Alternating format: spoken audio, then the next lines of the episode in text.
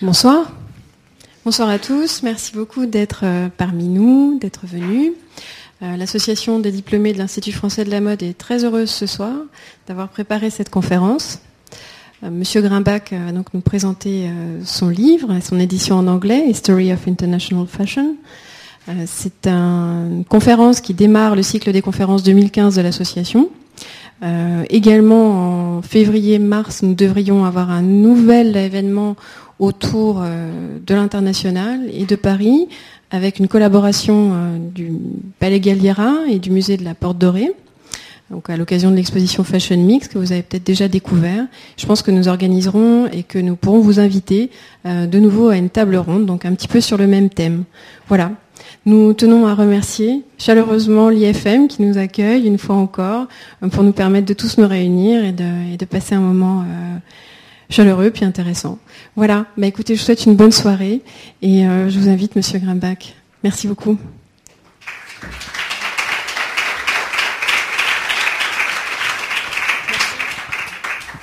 Merci. Bonsoir. Je suis très content d'être avec vous. J'espère que je ne vais pas vous ennuyer.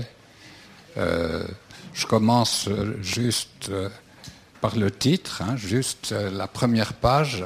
Je voulais juste, euh, en introduction, vous faire remarquer que euh, le titre que je représente est le plus long que vous ayez jamais connu.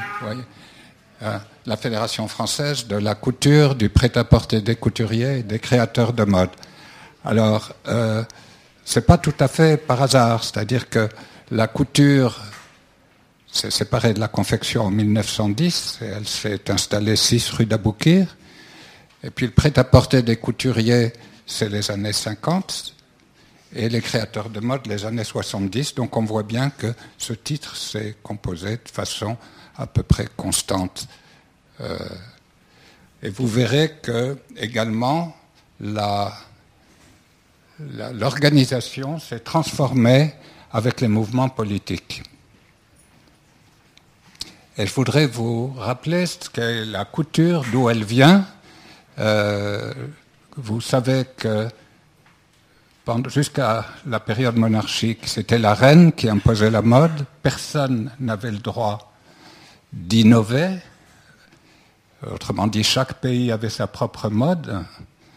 Euh, et jusqu'au départ de la reine Marie-Amélie en 1848 à Londres, c'était la cour qui dirigeait la mode et personne ne pouvait euh, se permettre euh, d'innover dans ce domaine. Euh, autrement dit, Rose Bertin, que vous voyez ici, était censée conseiller la reine, mais en tout cas pas d'innover sans son consentement.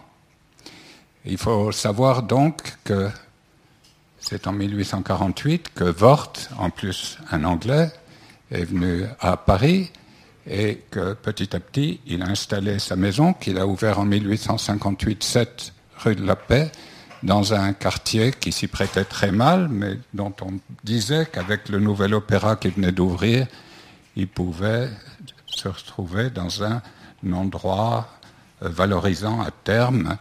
Et euh, d'ailleurs, euh, il a été suivi très peu après. Alors il ne s'agit pas à l'époque de faire des défilés de mode. Vous voyez euh, en bas à droite à quoi ressemblent les ateliers de Vort, qui sont une espèce de salon dans une maison fermée. Vous rappelez que jusqu'en 1950, euh, il n'y avait pratiquement pas de boutique en France et que les maisons de province étaient en fait des maisons de couture qui travaillaient sur mesure. Vort euh, a ouvert donc en 58 et euh, pendant une période précédente, il avait inventé des robes pour sa femme, Marie Vernet, devenue Marie Vort, qui était, comme lui, en arrivant à Paris, un commis, un premier vendeur. Euh, et euh, il a présenté, comme il vendait des accessoires, on ne vendait pas de robes toutes faites, il présentait sur sa femme euh, des modèles beaucoup plus simples que les clientes, évidemment, voulaient acheter. Et, il a demandé à M. Gagelin, un mercier, puisqu'à l'époque, les maisons de luxe étaient des merceries. La couture était un métier extrêmement modeste. Les couturières faisaient des coutures pour les tailleurs et les lingères. Et euh, installer, comme le demandait Vort à M. Gagelin, son patron, engager un atelier, installer un atelier de couture, c'était considéré comme euh, impossible. C'est-à-dire que Gavelin a dit Vous voulez quand même pas me compromettre avec un vulgaire couturier. Mais plus tard, Gagelin a changé d'avis et on est rentré dans une industrie nouvelle qui était basée en France sur la création. Et euh, euh, Vort a agrandi sa clientèle de façon considérable jusqu'au moment où il a dû se rapprocher de la cour et euh, il a voulu rencontrer euh, la, princesse de Metternich, qui était très proche de euh, l'impératrice. et c'est à ce moment-là que il y a une histoire. Je, vais je raconte plein d'anecdotes. Et j'ai toujours peur que ça déborde. Mais enfin, bon, ça fait rien. Je vais vous raconter celle-là. Euh, il euh, demande à sa femme d'aller présenter des croquis chez la princesse de Metternich, qui est la femme à la mode. Et euh, quand Madame Wort se retrouve à l'ambassade et qu'elle montre les croquis à l'ambassadrice, d'abord elle est choquée que ce soit un Anglais, un homme, ça peut passer, mais un Anglais en plus, c'était beaucoup. Euh, ceci dit, en feuilletant, elle a trouvé que ce n'était pas ridicule. Elle a commandé une robe de jour, une robe du soir.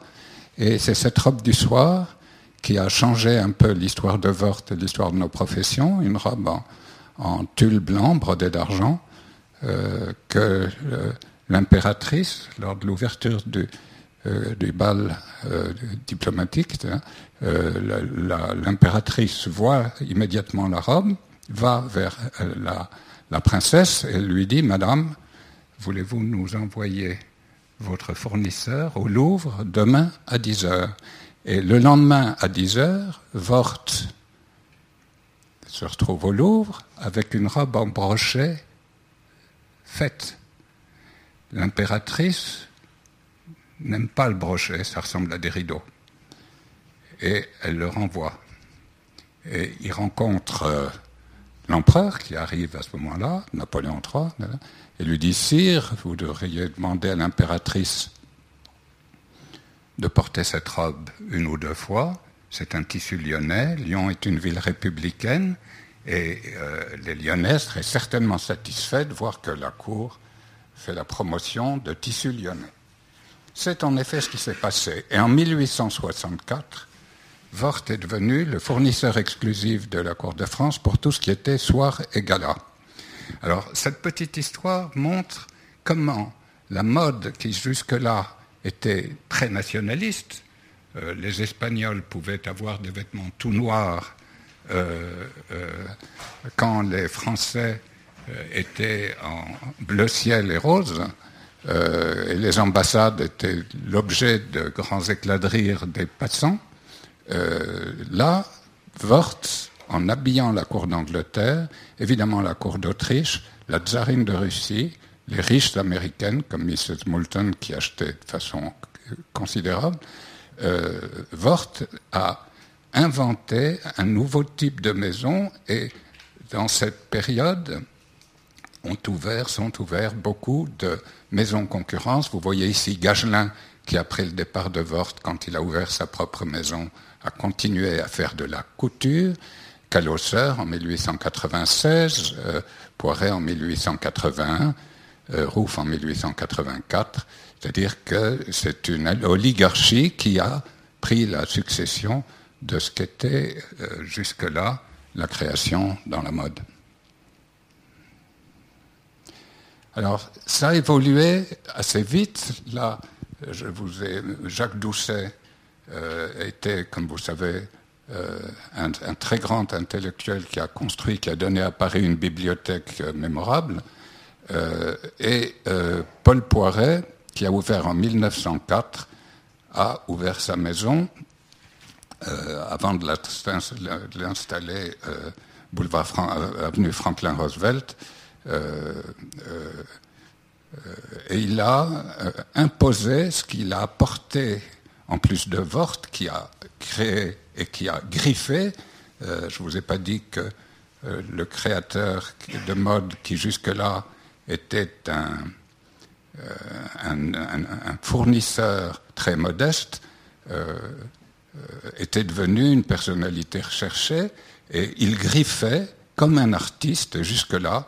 Aucun dessinateur, aucun styliste, je ne sais pas comment on pourrait les appeler, aucun couturier n'avait jamais grippé ses créations. Euh, par définition, il y en avait d'ailleurs euh, relativement peu.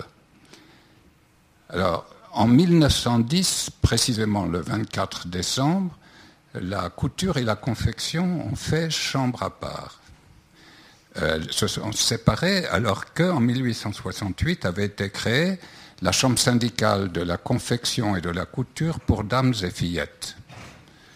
En 1910, les deux sont séparés, et ce qu'il faut voir à quel point l'histoire se répète, Paul Poiret, à la première réunion de la chambre syndicale de la couture, demande à ses confrères d'accueillir Lady Duff Gordon de Lucille à Londres comme guest member, comme membre invité, comme on le ferait aujourd'hui. Cette dame était célèbre. Euh, elle avait pu s'échapper du Titanic, ce qui avait créé pas mal d'émotions autour d'elle. Hein.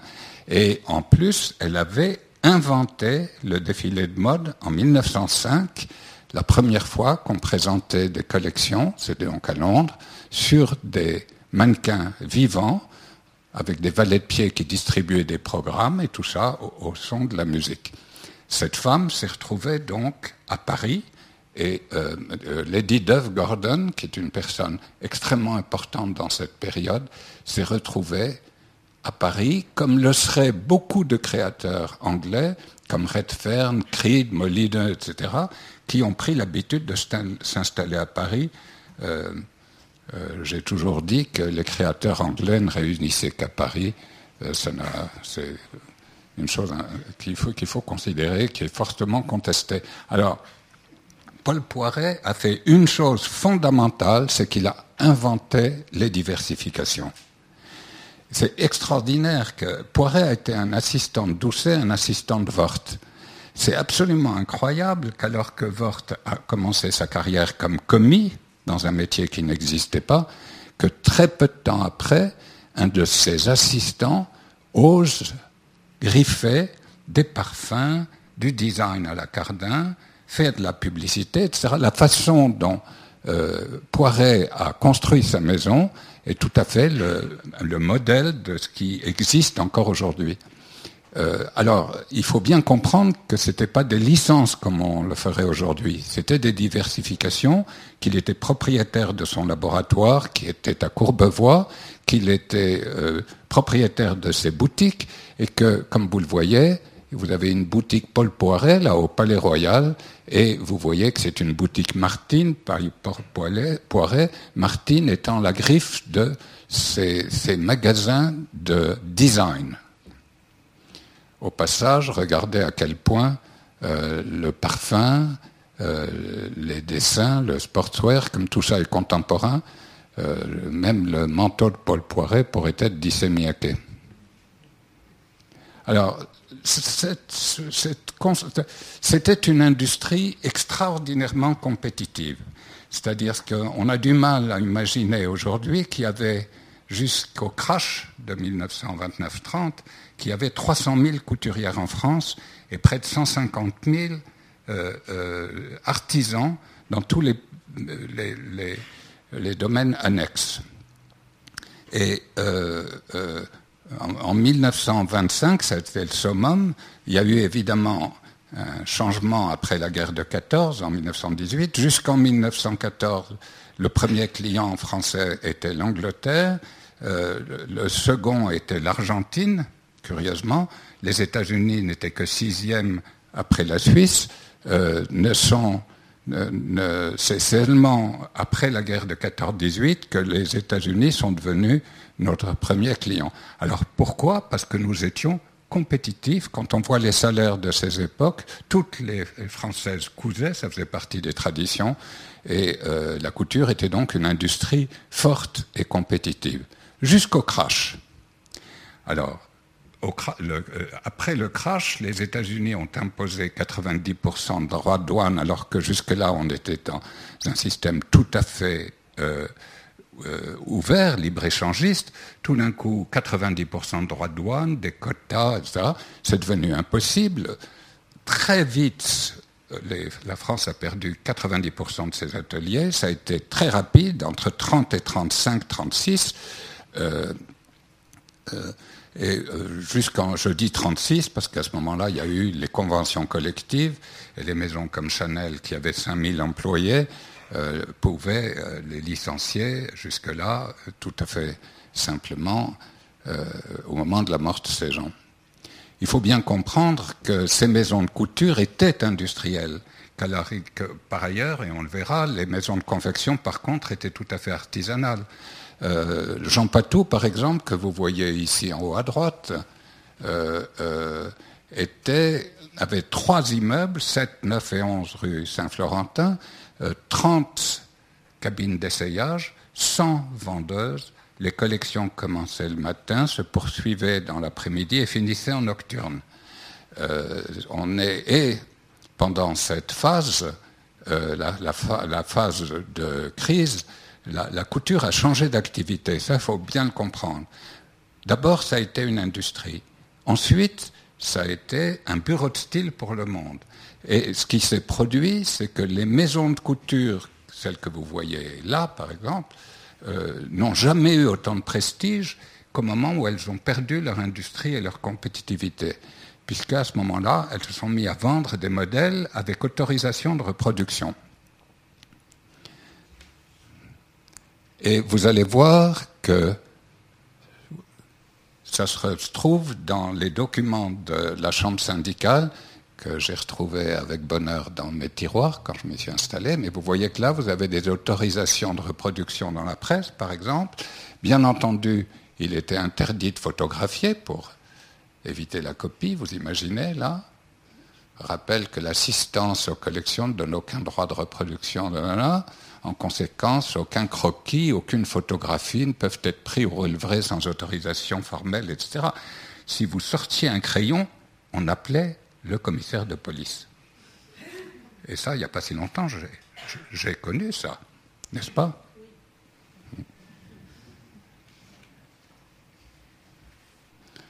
Alors, cette situation il faut comprendre, c'est renouvelé. Moi, on a connu ça jusqu'en 70. Hein. donc, les, acheteurs venaient à la chambre syndicale pour connaître les droits d'entrée dans toutes les maisons de couture.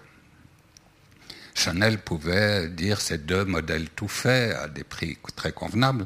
Euh, Dior vendait des patrons, Balenciaga refusait, etc.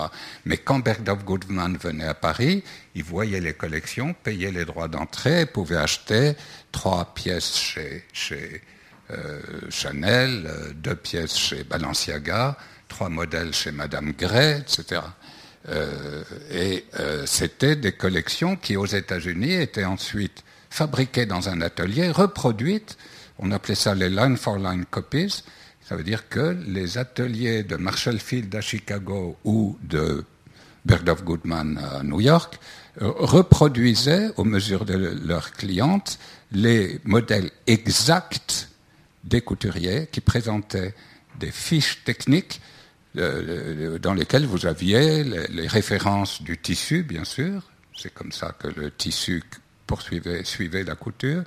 Euh, et évidemment les épaulettes, les boutons, la doublure, pour que ce soit line for line copied et qu'on puisse utiliser la marque. Voilà, vous vous rendez compte, il n'y a pas si longtemps, voilà ce qui se passait à Paris. Et évidemment, les couturiers ne faisaient pas de prêt-à-porter. Alors, voilà, ça, ce sont deux de mes prédécesseurs, glorieux. Daniel Gorin, je l'ai bien connu, il est rentré Faubourg Saint-Honoré, c'est lui qui a déménagé, nous sommes toujours 100, 102 rue du Faubourg Saint-Honoré, et c'est lui qui s'est installé là, Daniel Gorin, c'est ce monsieur à lunettes. Euh, et euh, ce qui est oublié, et ce qui est tout à fait extraordinaire, Lucien Lelon, lui, est un couturier, mais il était président de la Chambre syndicale en 1940. Euh, les Allemands, en 40, voulaient déménager la haute couture à Berlin. Et euh, au début, ça paraissait être une blague. En fait, si vous regardez les, livres de, de, la fédération, c'est effarant. C'est-à-dire que vous ne pouvez pas croire que les Allemands considéraient que les Françaises étaient vulgaires, que la mode était trop excessive et qu'il fallait qu'elle passe par l'Allemagne et par Berlin en particulier pour être acceptable.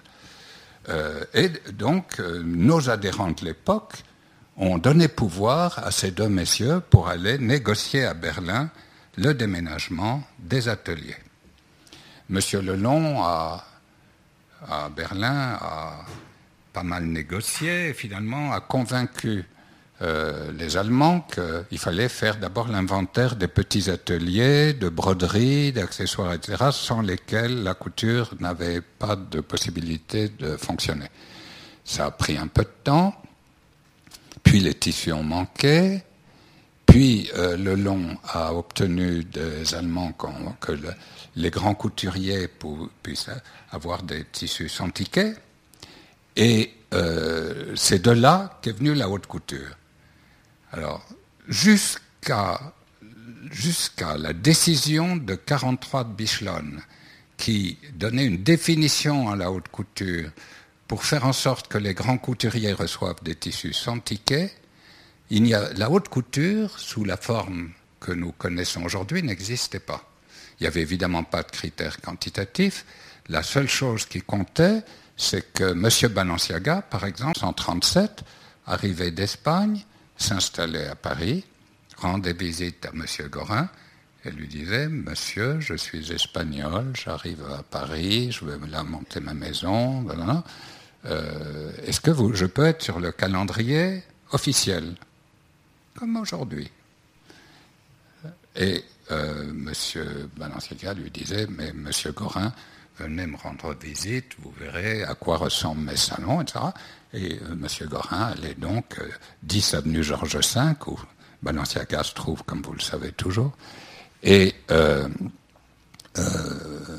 il rentrait au calendrier, et c'était coutumier, puisque vous étiez dans le calendrier, accepté par vos confrères, vous étiez grand couturier sans autre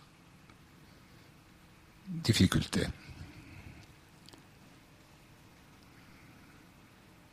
Alors, cette histoire est conjoncturelle. Hein. Ça aurait dû s'arrêter à la libération. Mais curieusement, cette décision de Bichelot de 1943, qui indiquait ce qu'était la haute couture, comme il manquait encore de, tissus et qu'il y avait encore des, cartes de rationnement, euh, il y a eu un décret Mendes France Lacoste de 1945 qui poursuivait la, définition Bichelon euh, et euh, il y avait des cartes de rationnement jusqu'en 48. Il y avait besoin de subventions. Et quand M. Barbas, le successeur de M. Lenon, euh, a demandé des subventions au ministère de l'Industrie, elles ont été également réservées, elles ont été réservées aux maisons de haute couture, et c'est ainsi que les critères quantitatifs dont on se demande comment ils ont tenu aussi longtemps, puisque ça a duré 50 ans. Euh, on a depuis appelé grands couturiers ceux qui correspondaient aux critères totalement loufoques, pardon de l'expression, qui, existaient en 1942. Vous voyez, le prêt-à-porter n'existait pas, tout le monde s'habillait sur mesure. Euh, c'est donc absolument incroyable qu'on soit resté si longtemps dans cette euh, situation. Euh, et cette situation, donc j'en parlais, on est après la guerre, et Christian Dior ouvre ses portes en même temps que Pierre Balmain et Carven, la même année en 1945. Balenciaga lui a ouvert en 1937, en même temps que Jacques Fatt et Jean Dessay. Euh, et on voit tout de suite que Balenciaga et Dior, par exemple, là, voilà, vous avez Balmain à droite, euh, euh, ont une conception de leur métier toute différente. Et la robe de Dior, comme celle, celle de Balenciaga, sont bien, montrent bien ce que Balenciaga considère comme une sculpture euh, sur un tissu, c'est-à-dire qu'il sculpte le tissu. C'est évidemment pas faisable en prêt-à-porter. Et euh, la définition de Balenciaga, qui refuse absolument les contrats de licence que Dior va inventer, comme on va le voir, euh, et Balenciaga voudra fermer ses portes plutôt que d'aller vers le prêt-à-porter, les licences, ce qu'il a fait en 68-69. Et tout à l'heure, je vous raconterai comment un jour Balenciaga m'a demandé de venir lui expliquer comment on faisait euh, les tailleurs d'Air France. C'est assez rigolo. Alors, euh, au passage, euh, c'est bien de voir que Carmel Snow défilait Dior. C'est amusant de voir que les journalistes ne sont pas les plus élégantes. Enfin, je ne dis pas ça pour Claude Brouet, hein, je dis pas. Alors, au passage, j'ai plaisir à parler de Carven et Gray pour vous montrer que Madame Carven, que vous voyez ici, qui a ouvert en 45, qui a aujourd'hui 104 ans, euh, a été une jeune fille tout à fait dans le coup, euh, et qu'elle vendait en couture 9000 pièces par saison, en couture. Parce qu'il faut bien intégrer qu'à cette époque, un vêtement de Dior coûtait, en couture, l'équivalent de 1000 euros.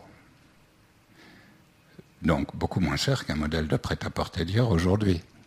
Donc, les clientes de la couture, c'était les femmes d'avoués, d'avocats, de vétérinaires, etc., qui venaient à Paris euh, chaque saison pour faire leur garde-robe. Quelquefois, elles achetaient un modèle de Balenciaga à Lyon parce que, euh, à un certain moment, à cette période, il y avait des maisons de province qui avaient l'exclusivité des patrons des maisons parisiennes. Vous voyez, on est dans un système qui n'a absolument pas cours.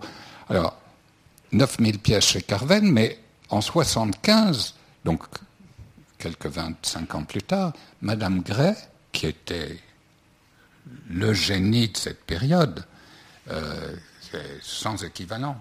J'en parle un peu avec un peu d'emphase parce que j'ai travaillé avec elle pendant quelques temps quand même, parce qu'elle a fait du prêt-à-porter pendant 5 ans, et euh, elle n'avait plus que 75 clientes et encore, dans ces 75 clientes, il y avait une flopée de Rothschild, quand vous regardez la liste. Donc c'était une... La, couture avait beaucoup baissé. Alors, là, quand même, j'ai parlé de Balenciaga et Dior, et sur Dior, je suis resté un peu quoi euh, Dior a inventé ce qui fera la troisième période de nos métiers. Vous avez une période industrielle, une période bureau de style, et Dior a inventé quelque chose qui a été à la base de la fortune de nos métiers pendant une cinquantaine d'années. Il il n'était pas associé, c'était le groupe Boussac qui était propriétaire, mais il avait 30% des profits. Et un beau jour, en 48, il a reçu un fabricant de bas américain qui s'appelait Prestige. Et ces gens avaient inventé un nouveau procédé pour faire des bas de couleur. Et ils ont dit à M. Dior, si vous mettez votre nom sur notre paquet de pactage, nous serons heureux de vous proposer 10 000 dollars. À l'époque, c'était beaucoup, 10 000 dollars. Alors, euh, euh, euh, Christian Dior a appelé son directeur administratif, que tu as connu, qui s'appelait Jacques Rouette, et lui a dit Jacques, 10 000 dollars pour juste poser notre nom, on le prend, hein, ça va. Et euh, dans l'année qui a suivi, Christian Dior s'est rendu compte que, mais alors, ces bas Dior, ça se vendait comme des petits pains. Alors, il a appelé son directeur et lui a dit Jacques, la prochaine fois quand ils reviendront pour renouveler, vous demandez une royalty de 10%. Ainsi fut fait pas avec Prestige, avec une autre société qui s'appelait, oui, peu importe. Euh, euh, et euh, là est arrivé un contrat de cravate, même chose, alors qu'à l'époque, on n'aurait jamais griffé une cravate d'un nom de couturier, vous voyez. La maison la plus connue à Paris s'appelait Chardon d'Écosse. Et à New York, c'était Countess Mara. Mais des cravates Pierre Cardin ou Christian Dior, c'était ridicule. Un nom de couturier, etc. et tout ça faisait scandale. Euh, les clientes de la couture étaient stupéfaites de voir des bas Christian Dior aux Galeries Lafayette. Quant aux concurrents de Dior, ils étaient foudrages, jusqu'au moment où, parce que là, on griffait des pièces qu'on n'avait pas produites. Vous voyez, ce qui choquait, c'était ça. C'était que les couturiers n'étaient pas censés être innovants, ce n'était pas la question. Ils habillaient des dames et euh, ils habillaient des dames très riches, les recevaient dans un contexte tout à fait particulier, etc.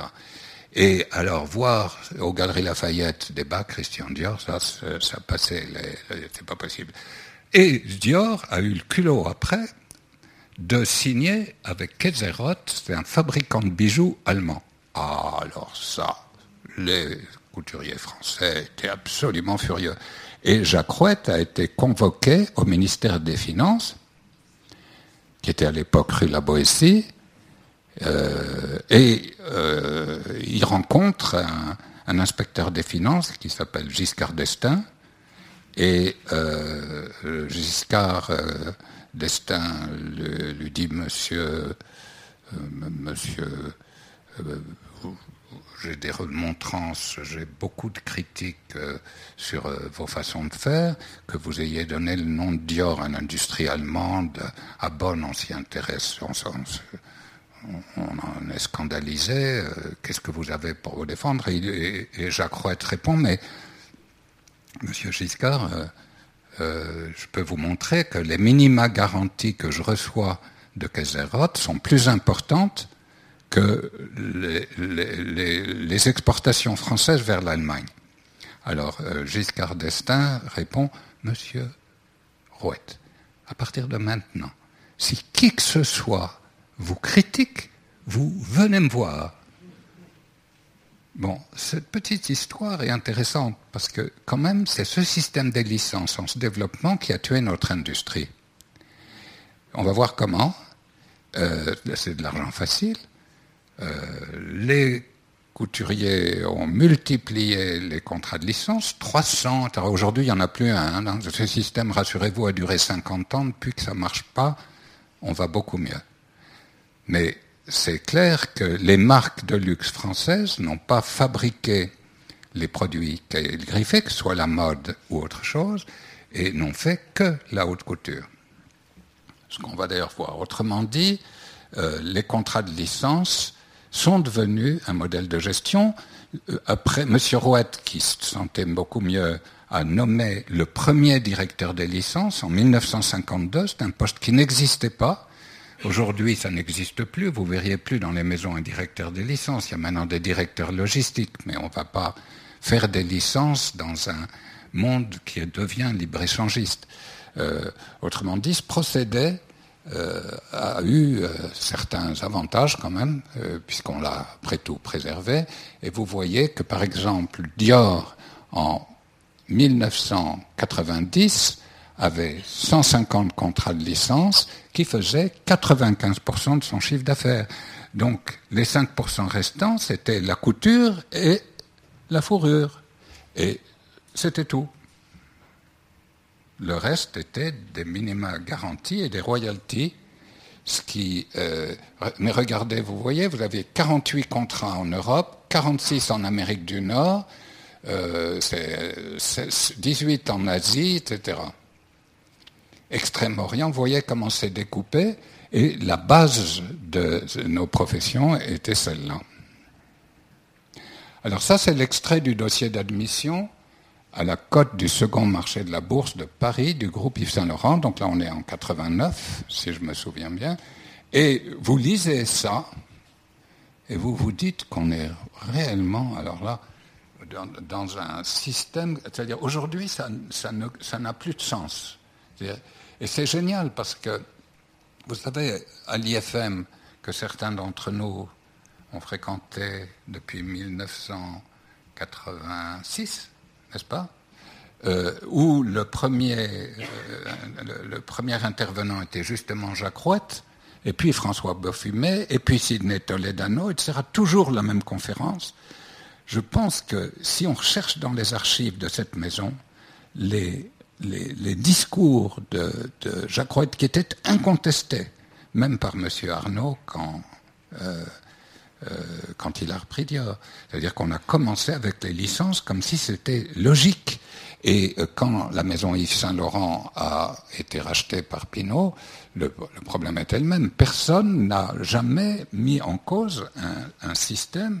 Euh, les couturiers comme Courrèges ou Balmain, s'ils perdaient leur licence ou s'ils arrêtaient la haute couture, les contrats japonais étaient cassés. Donc tout le monde considérait que la haute couture, c'était une chose tout à fait exceptionnelle, extraordinaire, etc.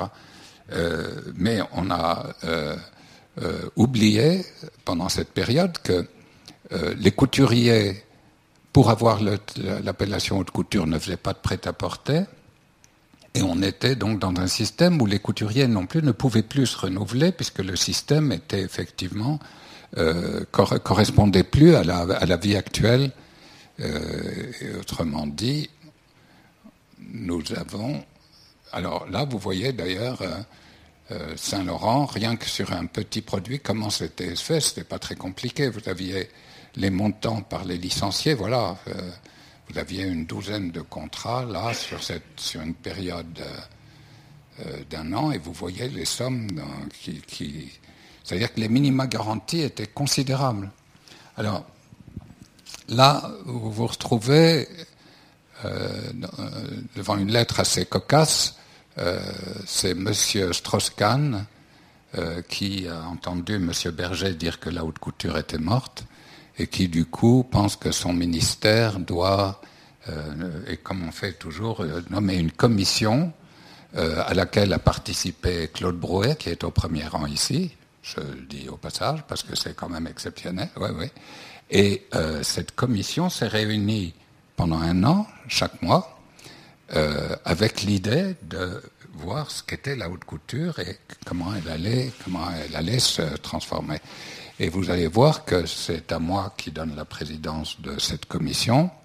Euh, et euh, je suis fier de dire que c'est en tant que directeur des études de l'IFM, pas président Thierry Mugler, IFM. Alors, on croit, ça, été le bide, pardonnez l'expression, n'est-ce pas? Bon, on a quand même assoupli les règlements, mais on n'a pas euh, fait sauter les critères quantitatifs. Mais malgré tout, ça a donné lieu à une publicité comme toujours. Euh, moi, j'étais président de Mugler à l'époque, donc là, j'explique que jamais on fera de haute couture, qu'on n'est pas malade, etc. Euh, comme vous verrez. Et là, quand même, c'est bien que ça existe. Regardez un peu Monsieur Strauss-Kahn, moi, je suis le monsieur qui a les cheveux gris, là. Vous avez monsieur Berger, qui n'était pas content, mais qu'on a invité quand même. Il y a monsieur Ongaro. Il y a monsieur Beaufumet qui était président de Dior, euh, présidente de Chanel. Euh, bon, Gauthier était président de Gauthier. Et en face, la presse rigolarde si je peux me permettre. Et là, vous avez Suzy Minquet, Simone Baron, Bernadine Maurice, etc. Et euh, j'ai fait un discours j'espère retrouver dans les archives. J'étais content de moi, mais je suis pas sûr que il y avait probablement pas de quoi. Euh, et ça a donné lieu, comme vous voyez, le gouvernement ressort la haute couture, donc ça a fait énormément de pubs. Et quand même, là, en 92, donc cette même année, après avoir dit qu'on ne ferait pas de haute couture chez Thierry Mugler, eh bien, oui, mais ce que j'ai obtenu à l'époque de Chanel et Dior, c'est que, au fond, ce que les grands couturiers voulaient, c'est que les marques créatives comme Mugler soient dans le calendrier. Et euh, vous voyez, c'est une critique de Janice Samet dans le Figaro, euh, et qui, si on pouvait lire le texte, dit que bon, euh, enthousiaste, la critique est extrêmement positive, et elle dit la seule chose que je puisse reprocher, c'est qu'on ne voit pas la différence entre couture et prêt-à-porter. Ce qui est exactement ce qu'on voulait prouver. C'est que certaines choses sont mieux faites en prêt-à-porter, d'autres ne peuvent être faites qu'en couture. Mais euh, c'est ce que Courage a toujours dit, et qui ne manque pas de, de vérité. Alors, c'est moi qui signe là, euh, ça y est, en 2001, j'ai bien travaillé. On a obtenu que si le comité de direction de la Chambre syndicale euh, demande au ministère de ne pas tenir compte de, critères quantitatifs, par exemple si Madame Adeline André, qui a le label haute couture, euh, n'a que deux ouvrières, si nous demandons au ministère d'oublier qu'elle n'en a pas 20, euh, on peut obtenir qu'elle ait malgré tout le label haute couture. Donc on est revenu aux critères qualitatifs qui étaient déterminants avant la guerre. Sont maintenant, c'est le talent qui compte, c'est plus le nombre de personnes en atelier. Et euh, voilà où nous en sommes. Ah, j'ai pas débordé trop. Non, c'est pour vous dire que dans quelques minutes, vous aurez dix minutes pour prendre une coupe. Mais pas beaucoup plus, parce que après, je fais le prêt-à-porter de la couture et des créateurs de mode. Euh, c'est beaucoup plus dansant, vous, vous en allez pas tout de suite. J'irai tout aussi vite. Après, voilà. Alors, bon, les nouveaux grands couturiers, vous voyez que depuis qu'on a changé les règlements, nous avons des gens qui ont le label haute couture euh, et euh, qui n'ont pas l'intention de, de, le lâcher. Vous avez Bouchra Jarrar ici, et vous avez des membres invités qui peuvent, après 400 minimum, avoir le label. Vous voyez que euh, Alexandre Vautier est devenu grand couturier cette année, et Dieu sait, il a du talent. Iris van Herpen, on ne sait pas encore. Ikengin a un talent incroyable. Et l'année prochaine, elle aura le label haute couture si elle le demande. Euh, voilà, vous montrer ça et euh, vous dire que après une petite coupure de 10 minutes et pas plus, euh, vous aurez le droit de revenir vous asseoir ici. Est-ce que ça vous va, ça?